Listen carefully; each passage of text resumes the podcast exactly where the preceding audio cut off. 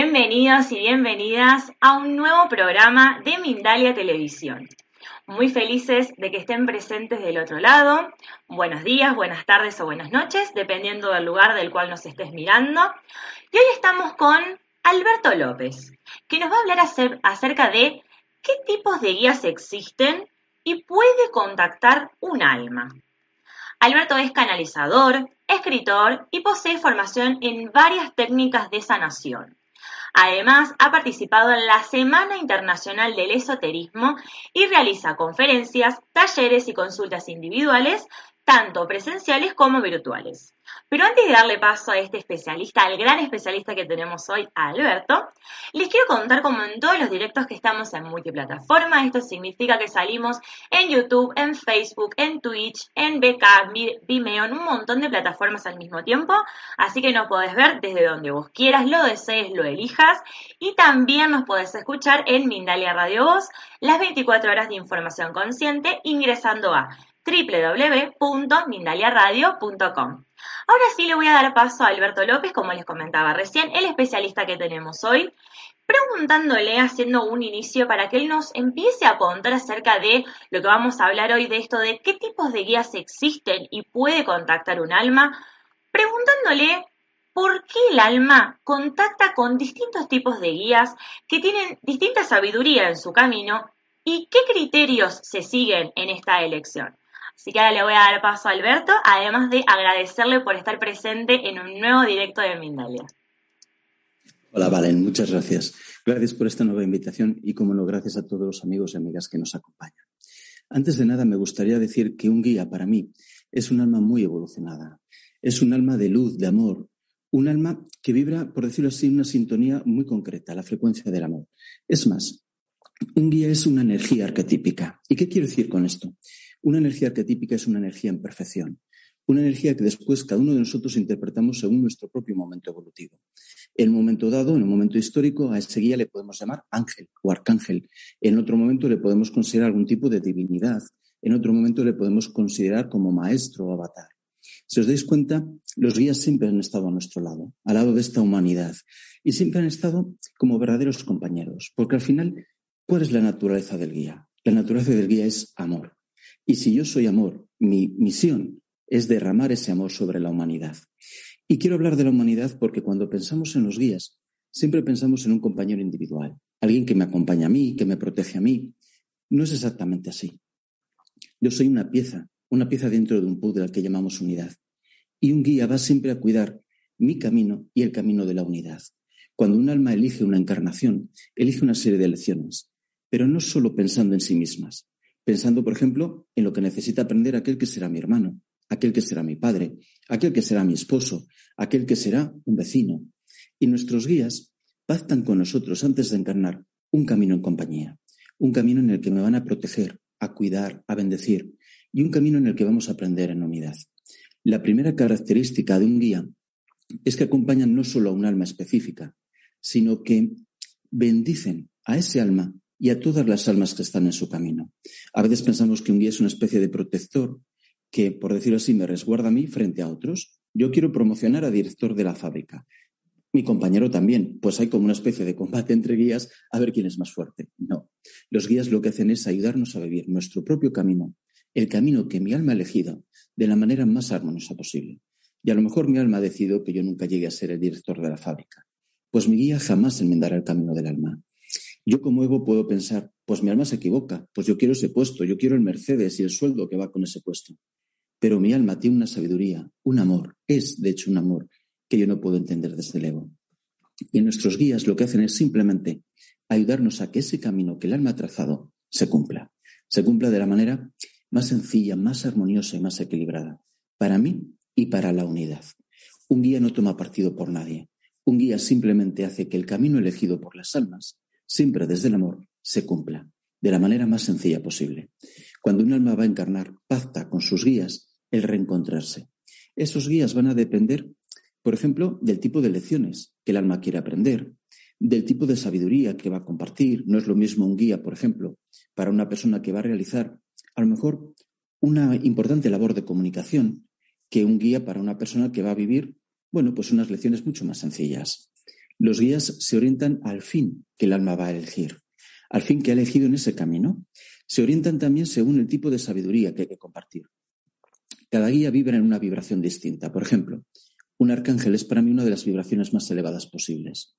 Y ellos entienden nuestra naturaleza, pero no la entienden, no la viven igual que, por ejemplo, un alma que ha encarnado conmigo en otras reencarnaciones, que ha sido mi padre o mi hermano o un marido o un hijo, y que ahora está en un punto más evolucionado que yo, y que ahora se reencuentra conmigo, solo que él no ha encarnado. Él viene como un compañero que ya probó la carrera y me va a ayudar a mí en los exámenes. Un guía nunca se examina por mí, pero sí me ayuda a que los exámenes los pueda solventar de manera más sencilla. Cada guía tiene una vibración, de hecho es una vibración distinta.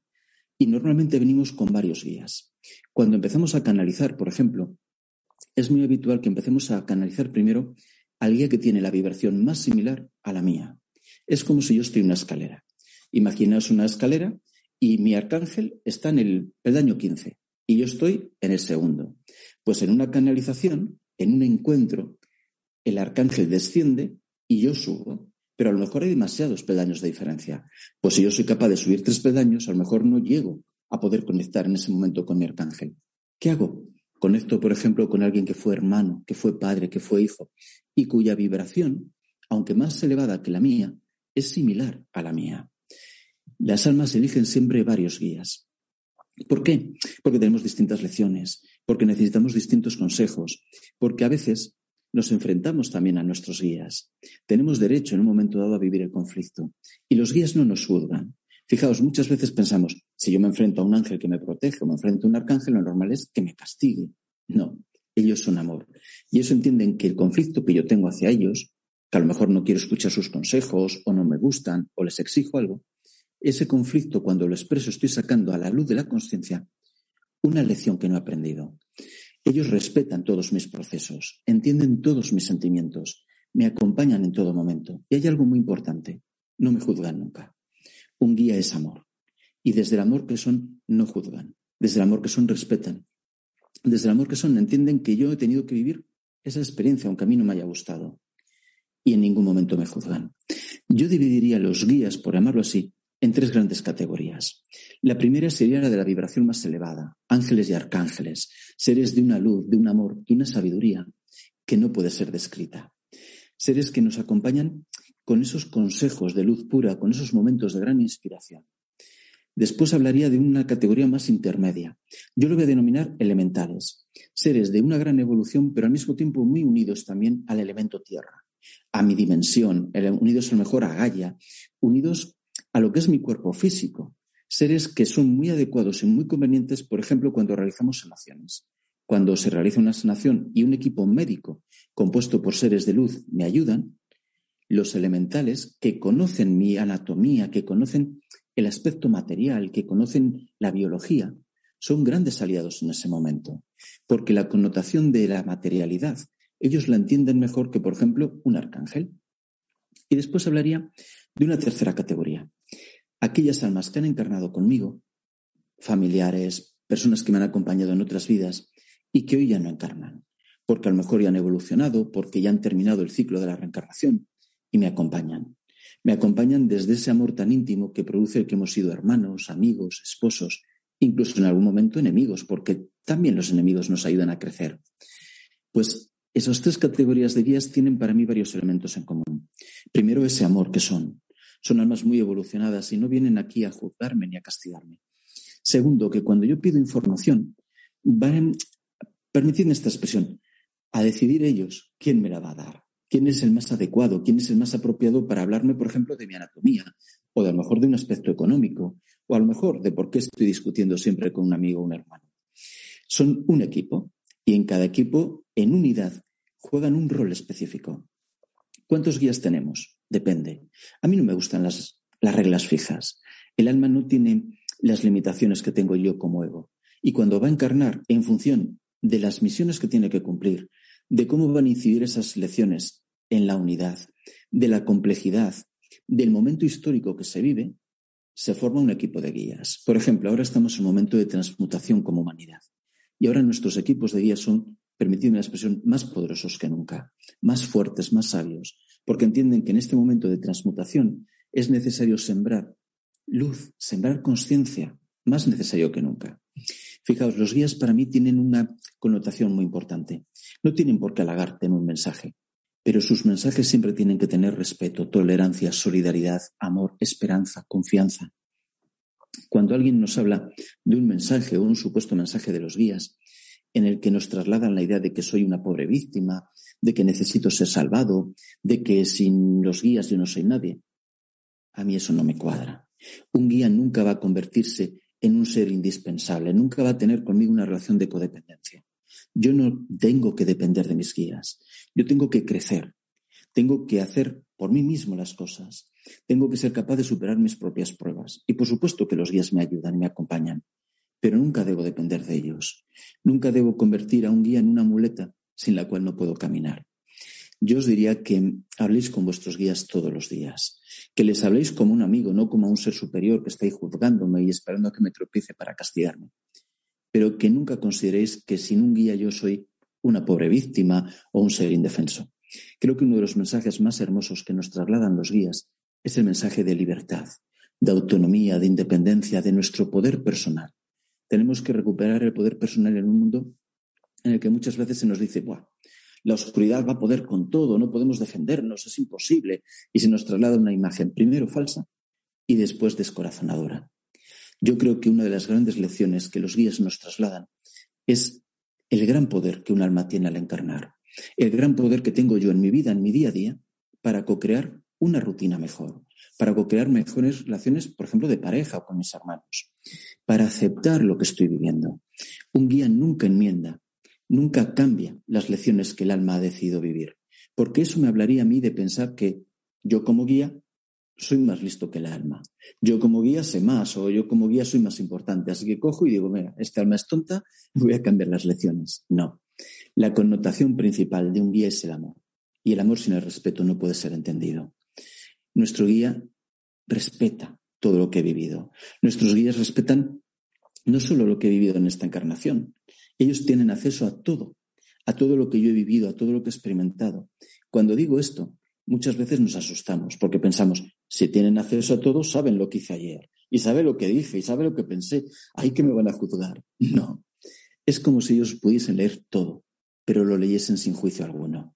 Si yo pudiese acceder al diario, por ejemplo, de mi pareja o de mi padre, y leyese todo, todo lo que ha sentido, todo lo que ha vivido, todo lo que ha temido, pero sin juicio alguno, solo desde el amor, Ahí tendría la verdadera respuesta a por qué mi padre o mi pareja son como son.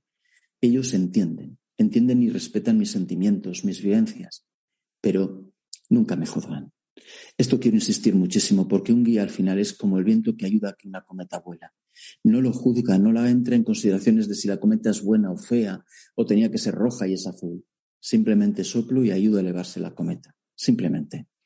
Muchas veces pensamos, me gustaría dar algo a los guías, darles algo a cambio por su ayuda, darles algo a cambio por lo que me ofrecen. Bueno, puedo dar gratitud, por supuesto, pero también puedo pensar lo siguiente. Si el guía es como el viento y yo soy como un águila o una cometa, yo también doy sentido al guía. El que el guía me ayude a mí es cumplir su naturaleza, es dar un sentido auténtico a su existencia. ¿Qué sentido tendría ser un ángel si no ayudas a nadie? ¿Qué sentido tendría ser un arcángel si no puedes compartir un mensaje de sabiduría? ¿Qué sentido tendría haber trascendido la rueda de la reencarnación si no tengo un consejo o un abrazo que dar a alguien? Al final somos amor.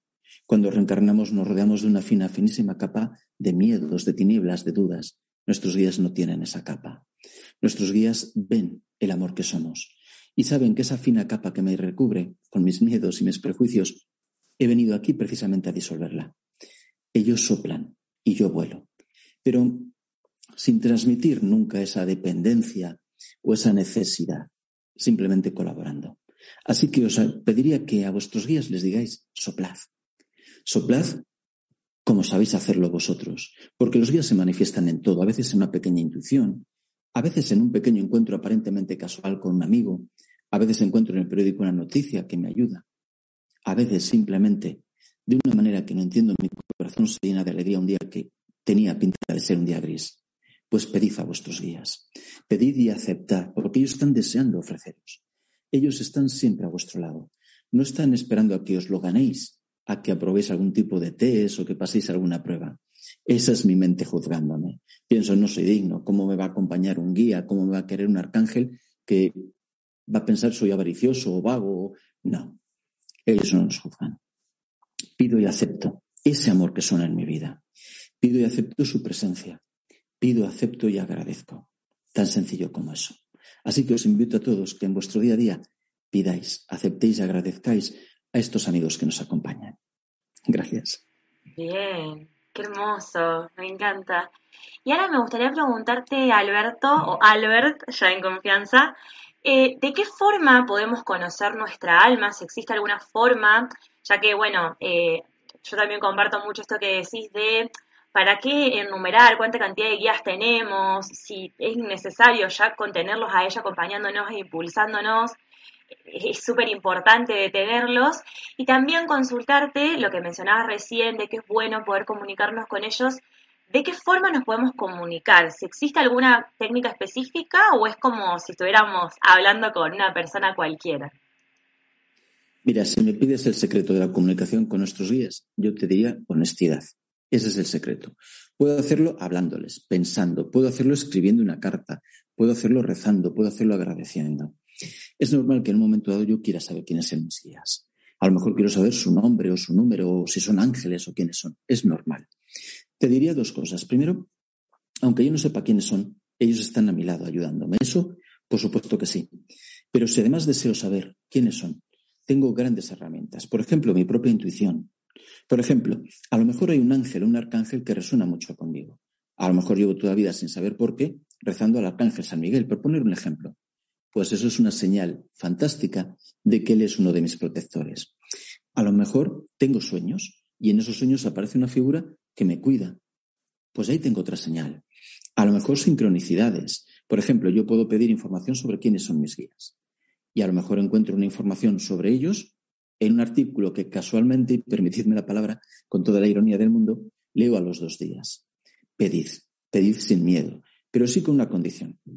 Cuando hablamos de guías muchas veces hablamos de figuras muy emblemáticas. Los ángeles, los arcángeles que son muy conocidos, que todo el mundo hemos oído. A lo mejor mis guías, aunque haya alguien famoso, por decirlo así, a lo mejor mis guías son personas, o mejor dicho, fueron personas que me acompañaron y que no tienen un nombre conocido ni una gran reputación, pero que son amor.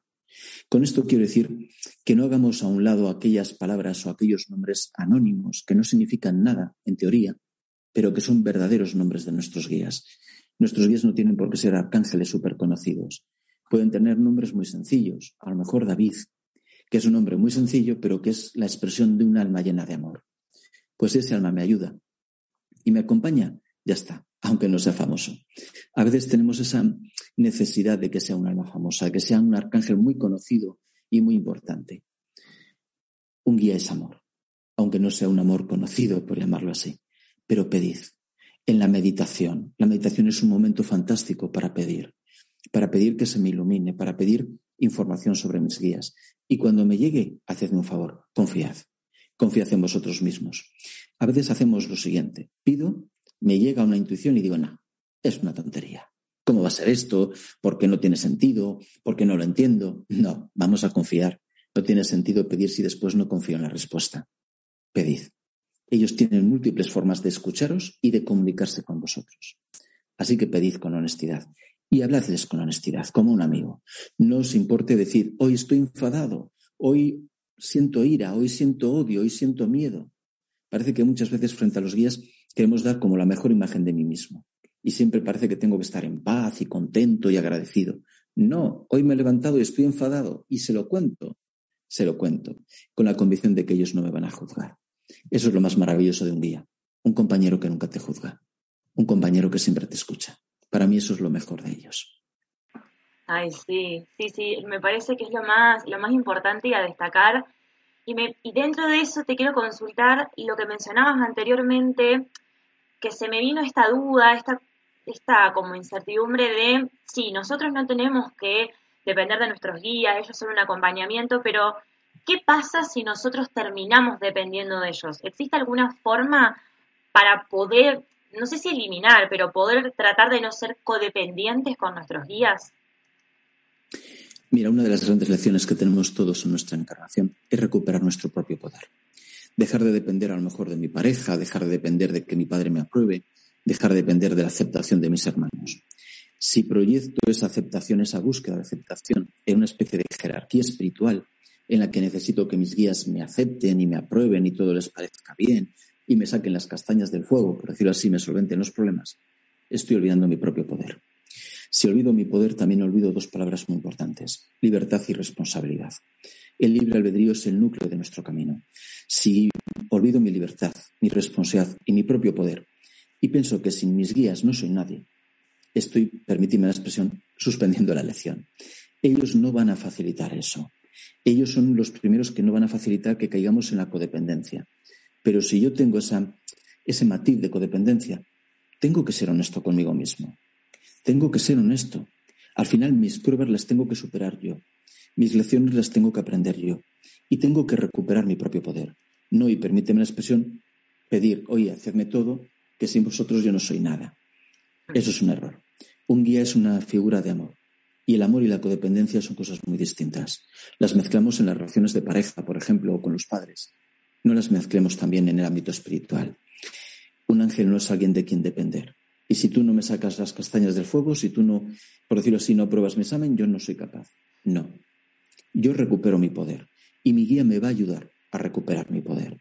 Y me va a ayudar en la aceptación de la vivencia que estoy experimentando. Y me va a ayudar a entender el por qué y el para qué de mis experiencias. Pero nunca me va a suplir, nunca se va a convertir en una muleta y me va, por decirlo así, a probar mis pruebas. Si estoy en esa dinámica, me estoy equivocando. Siempre pensad que somos seres de, grandes, de gran poder. Un alma encarnada tiene un gran poder para co-crear una realidad. Muchas veces lo ignoramos y creamos una vida dolorosa y falta de armonía. Pero cuando recuerdo el poder que tengo y cuando hago un ejercicio consciente de la libertad y la responsabilidad, puedo co-crear una vida muy sana. Y ahí estarán ellos ayudándome, ayudándome, no supliéndome. Además, ¿qué pasa? Que si yo quiero que ellos me suplan, estoy siendo esclavo de mi propio. No, ellos me van a ayudar a romper las cadenas, no a ponerme más cadenas en el camino. Recuperad vuestro poder. Muchas veces nos trasladan la idea de que no tenemos poder en la vida, de que somos víctimas, de que no tenemos posibilidad para cambiar o que tenemos que conformarnos. Conformarnos y aceptar no tiene absolutamente nada que ver. Vamos a recuperar nuestro poder, a aceptar la vivencia que estamos teniendo en el presente y a sanar. Y ellos estarán a nuestro lado, dándonos consejos, indicaciones, pero no supliéndonos no podemos desarrollar esa imagen de víctima. Nunca, nunca. Perfecto. Y ahora me gustaría saber, además de la mano con, con una pregunta quizás un poco más personal y más de tu contacto o tu vivencia o tu llegada de los guías y de los ángeles y arcángeles a tu vida, preguntándote eh, si este cambio que mencionabas recién de, bueno, dejar de pensar que codependemos o que dependemos de los ángeles y guías o arcángeles, tiene que ver con un análisis quizás más personal o más analítico de decir, bueno, ¿qué relación tengo yo con mis guías? O si tiene que ver con, con, otra cosa o con otro análisis. Y preguntarte esta, esta parte que te decía personal y que tiene que ver con vos, de cómo llegaron estos, los guías espirituales a tu vida. Pues mira, yo empecé a canalizar, es decir, a percibir conscientemente mis guías a raíz de la vivencia de un proceso de duelo. Falleció mi madre a raíz de una leucemia y yo me hice las grandes preguntas de la vida. ¿Qué hacemos aquí? ¿Para qué estoy? Y en esa búsqueda de algo honesto, empecé a estudiar sanación por arquetipos. Y cuando estaba en los primeros días de, de, ese curso, lo primero que me dijo mi profesora fue, Alberto, tienes que aprender a meditar. Y yo en la meditación fue cuando encontré, por llamarlo así, a mis guías he vivido todo tipo de, relación con ellos. Al principio creía que estaba loco, vamos a ser honestos. Yo pensaba que esas voces que oía eran producto de un duelo mal vivido y que lo que tenían que hacer era una enfermedad psicológica, no una enfermedad mental. Después el enfrentamiento, porque yo no quería ser canalizador. Yo decía, vamos a ver, a mí esto no, no lo entiendo, no lo quiero, dejadme en paz. Yo trabajo en el mundo de la empresa, mm, no he estudiado derecho para terminar haciendo cosas raras. Entonces viví el conflicto. Claro, cuando yo vivía el conflicto con mis guías, después me sentía muy culpable porque decía, vamos a ver, escuchas a un ángel y lo primero que haces es decirle, déjame en paz que estoy a mis cosas. Y ahí fue cuando aprendí que ellos no me juzgan. Yo tenía momentos de mucho conflicto con ellos llevado por mi propio miedo. Siendo realista, era mi propio miedo el que hablaba. Y me enfrentaba a ellos. Y lo que les decía es, dejadme en paz, iros, yo no quiero esto de canalizar, no lo entiendo, no sé para qué sirve. Yo quiero mi vida normal, mi vida de empresa. Y ellos, con una paciencia, con un amor infinito, soportaban mis quejas. Y aprendí que nunca nos juzgan. Yo después, como iba diciendo, me sentía culpable y ellos me ayudaron a entender que no tenía que sentirme culpable, que la vivencia de ese conflicto a mí me ayudaba a sanar, porque me ayudaba a exteriorizar, a sacar a la luz de la conciencia miedos que ni siquiera sabía que tenía, prejuicios, estereotipos. Ahí fue comprendiendo que ellos son respeto, que son amor. Más adelante caí en la trampa, por decirlo así, decir, bueno, solucionadme la vida. Si tenéis tanto poder y sabéis tanto, solucionadme la vida y yo os espero aquí, por decirlo así, sentado en el sofá. Y ahí es cuando ellos me ayudaron a entender que no se trata de suplir mi camino, se trata de ayudarme, no de convertirse en muletas. Al final, cuando yo imparto una conferencia o en mis propias consultas, siempre me baso también en una parte de mi experiencia. Proyecto lo que yo he vivido, lo que yo he aprendido, cómo no, todos lo hacemos. Y mi relación con mis guías, que ha pasado, como decía, por distintas etapas, me ha ido a entender que son amor. Yo tuve un momento de decir, si me conocen tanto, si saben tanto de mí, ojo, que saben todo, por decirlo así, todas mis vergüenzas, todo lo que no cuento, todo lo que escondo, todo lo que me avergüenza, todo lo que quiero ocultar. Y me di cuenta de que sí, de que lo sabían, pero de que no lo juzgaban. Y esa es la clave. Ellos no están esperando a que yo les llame para aparecer.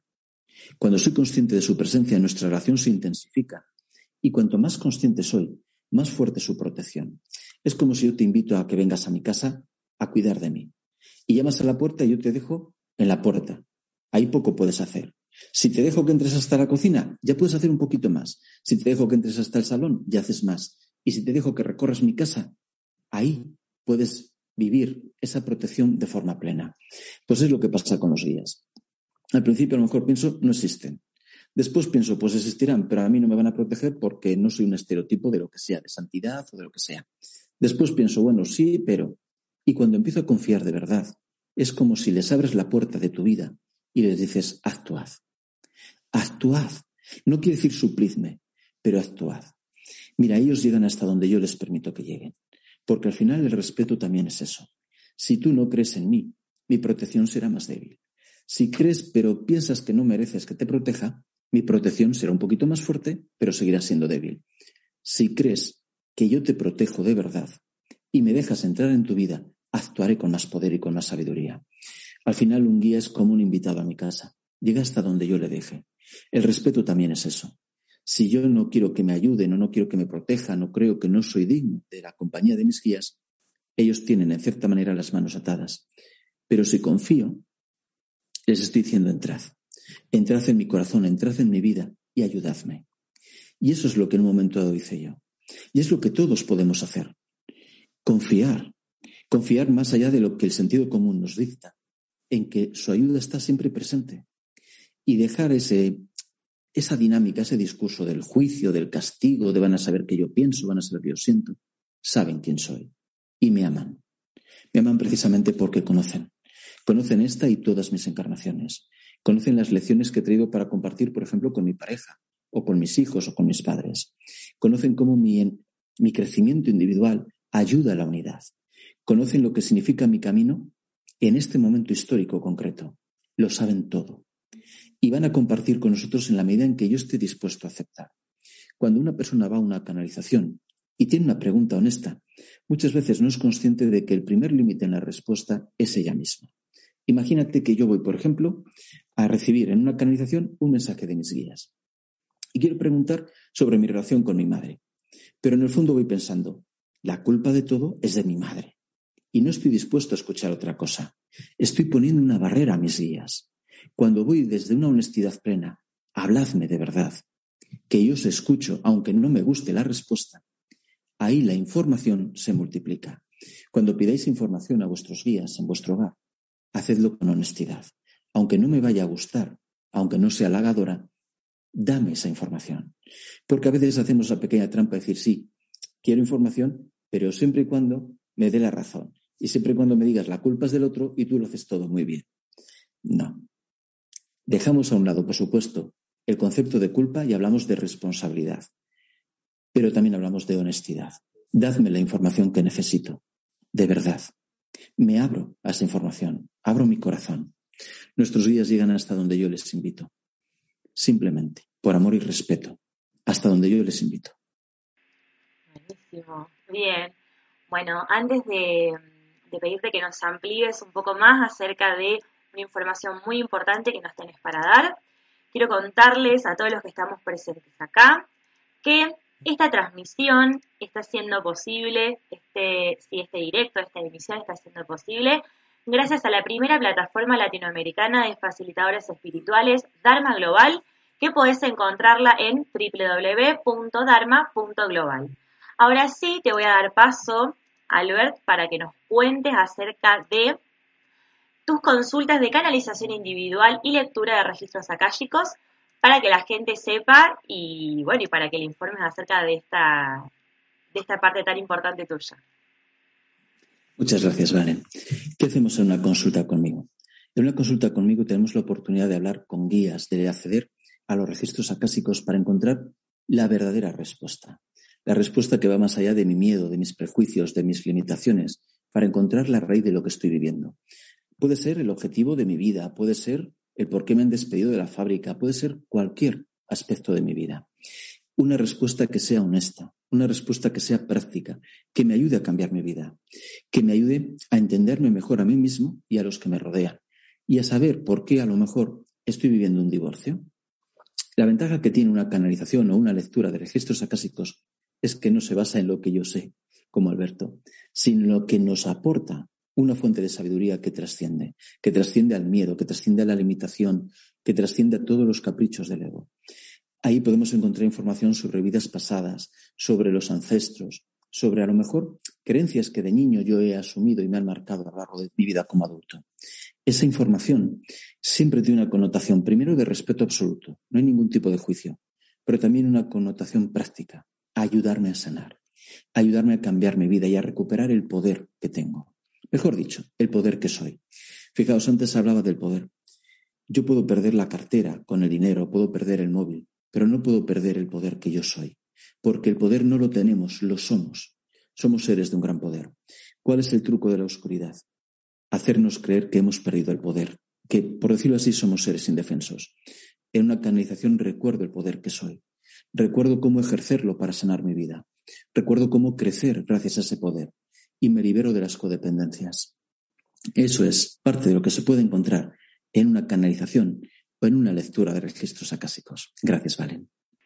Gracias a vos, Albert, por toda la, información. Así que bueno, para todo aquel que quiera, eh, aproveche y disfrute de estas, de estas consultas con él. Ahora sí vamos a ir a las preguntas de la gente, que tenemos muchas preguntas. La primera es de Evelyn García, que dice saludos a todos. Desde Venezuela te saluda, va, saluda a todos los que estamos presentes. Dice, quiero saber cuáles son mis guías y cómo puedo contactar con ellos a través del Reiki. Gracias por compartir estas temáticas con nosotros. Gracias, Evelyn. Primero y antes de nada, decirte que tienes tres guías principales.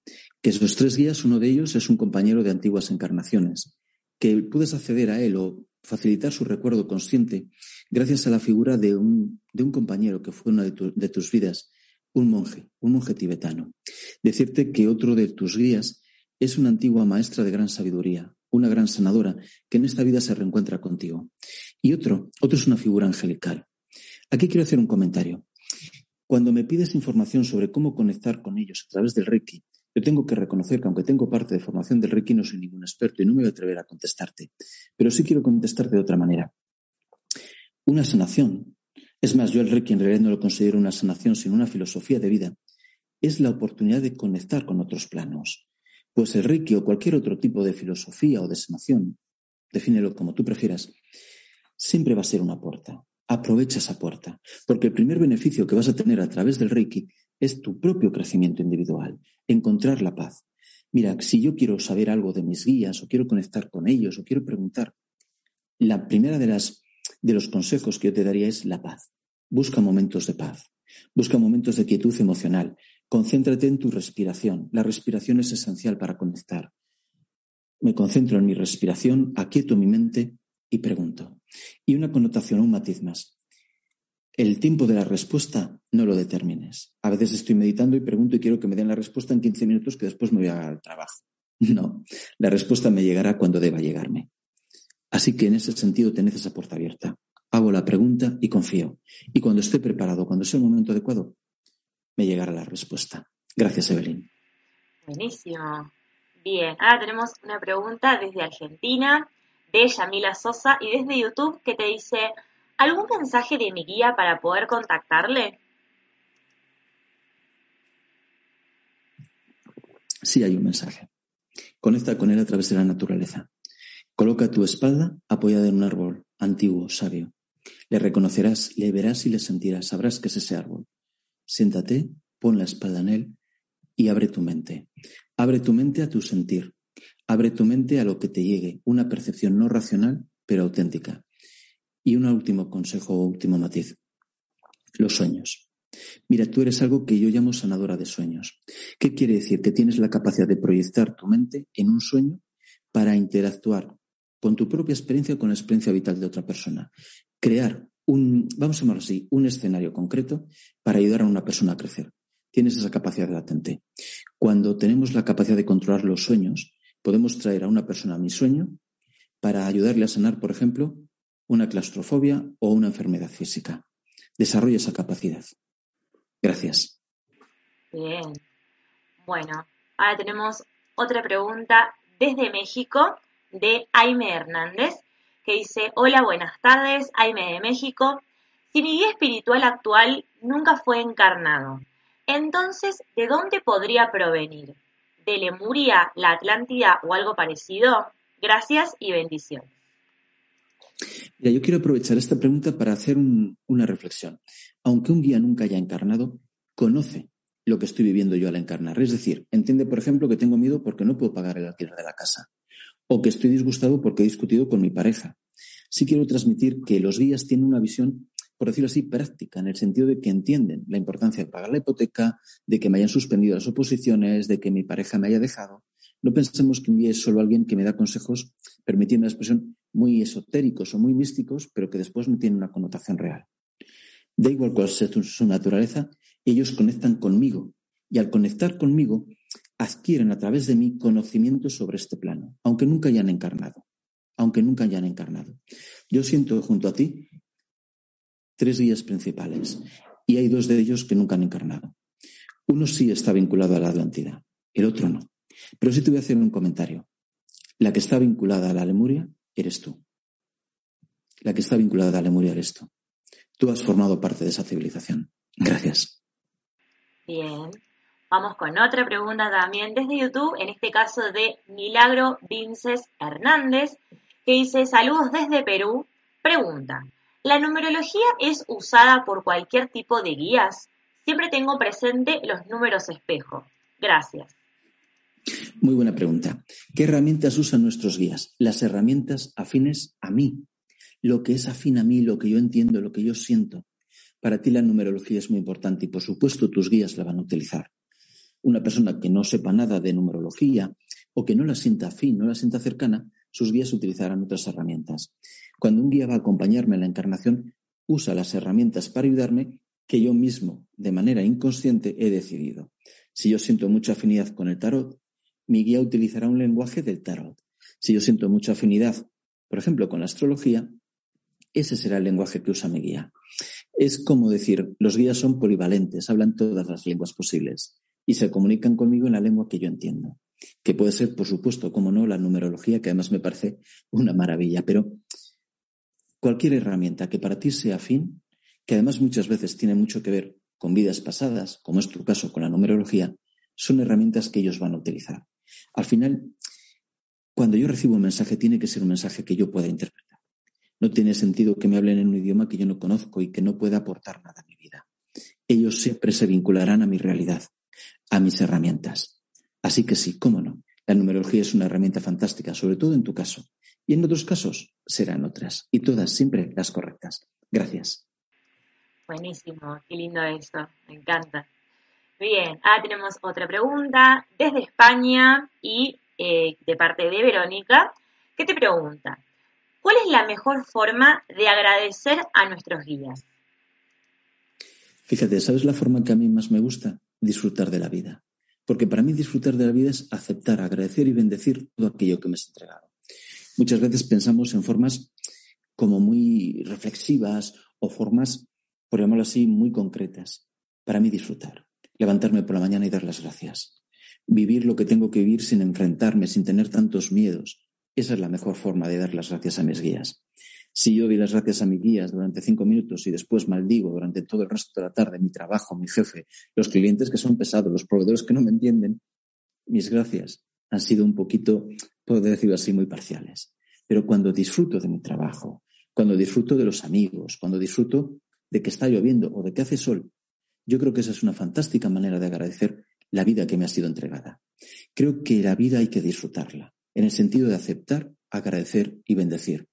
Porque cuando estoy en esa dinámica, estoy creciendo. Así que si quieres agradecer a tus guías tu vida, disfrútala. Disfruta a los amigos, la pareja, disfruta lo que sea. Porque creo que es la mejor manera. No tiene mucho sentido levantarme a agradecer y a los diez minutos estar maldiciendo todo y protestando, que es lo que normalmente hacemos. Pues me permito disfrutar mi vida, aceptando, agradeciendo y bendeciendo todo aquello que me ha sido entregado. Y ahí te aseguro que tus guías sonríen. Gracias. Qué lindo, Albert. Bueno, muchas gracias por todo lo que nos brindaste. Estamos llegando al final de este directo, lamentablemente, porque la verdad es que lo disfruté muchísimo con todo lo que nos brindaste, con toda la cantidad de preguntas que hay de la gente. Recuerden, como siempre, como en todos los directos, que todas las preguntas que hayan quedado las escriban nuevamente en los comentarios del directo, porque bueno, algunos quedan guardados y otros no. Entonces, bueno, para que puedo, luego, perdón, Alberto pueda ir a responder a todas las preguntas, así que ahora te voy a dar paso nuevamente para que puedas despedirte de, toda la gente que está presente aquí en este directo, de muchos lugares del mundo, y para que agregues alguna información si lo consideras pertinente, así que bueno, y agradecerte nuevamente por haber estado presente. Muchas gracias, Valen, y muchas gracias a todos los que nos habéis acompañado. Simplemente decir que un guía, aunque lo haya dividido en las clasificaciones, es un ser de amor, que ese amor no nos juzga, que ese amor nos respeta, que entiende todo lo que yo he vivido, que entiende el nexo de unión con otras encarnaciones, incluso con gemelos cuánticos o con el clan, que desde esa comprensión global Él me ayuda a crecer, nunca para sustituir las lecciones que yo tengo que vivir, pero sí para ser un buen compañero de camino. Que cuando yo estoy escuchando a mi guía, también le estoy dando a él un sentido en su camino. Que al final el viento y el águila se tienen que fusionar para que el viento tenga una razón de ser y el águila pueda volar que ser guía, imagino, tiene que ser muy hermoso, porque tienen una visión auténtica de lo que somos. No ven solo mi miedo, ni mis prejuicios, ni ven solo mis expectativas, ven lo que de verdad soy. Y al final somos en unidad amor. Y eso es lo que los guías ven en nosotros, el amor que somos en unidad. Ellos son amor. Y desde ese amor que son, nos bendicen, nos guían y nos acompañan. Gracias, gracias por su camino. Y gracias a todos los que hoy nos habéis acompañado. Gracias y bendiciones.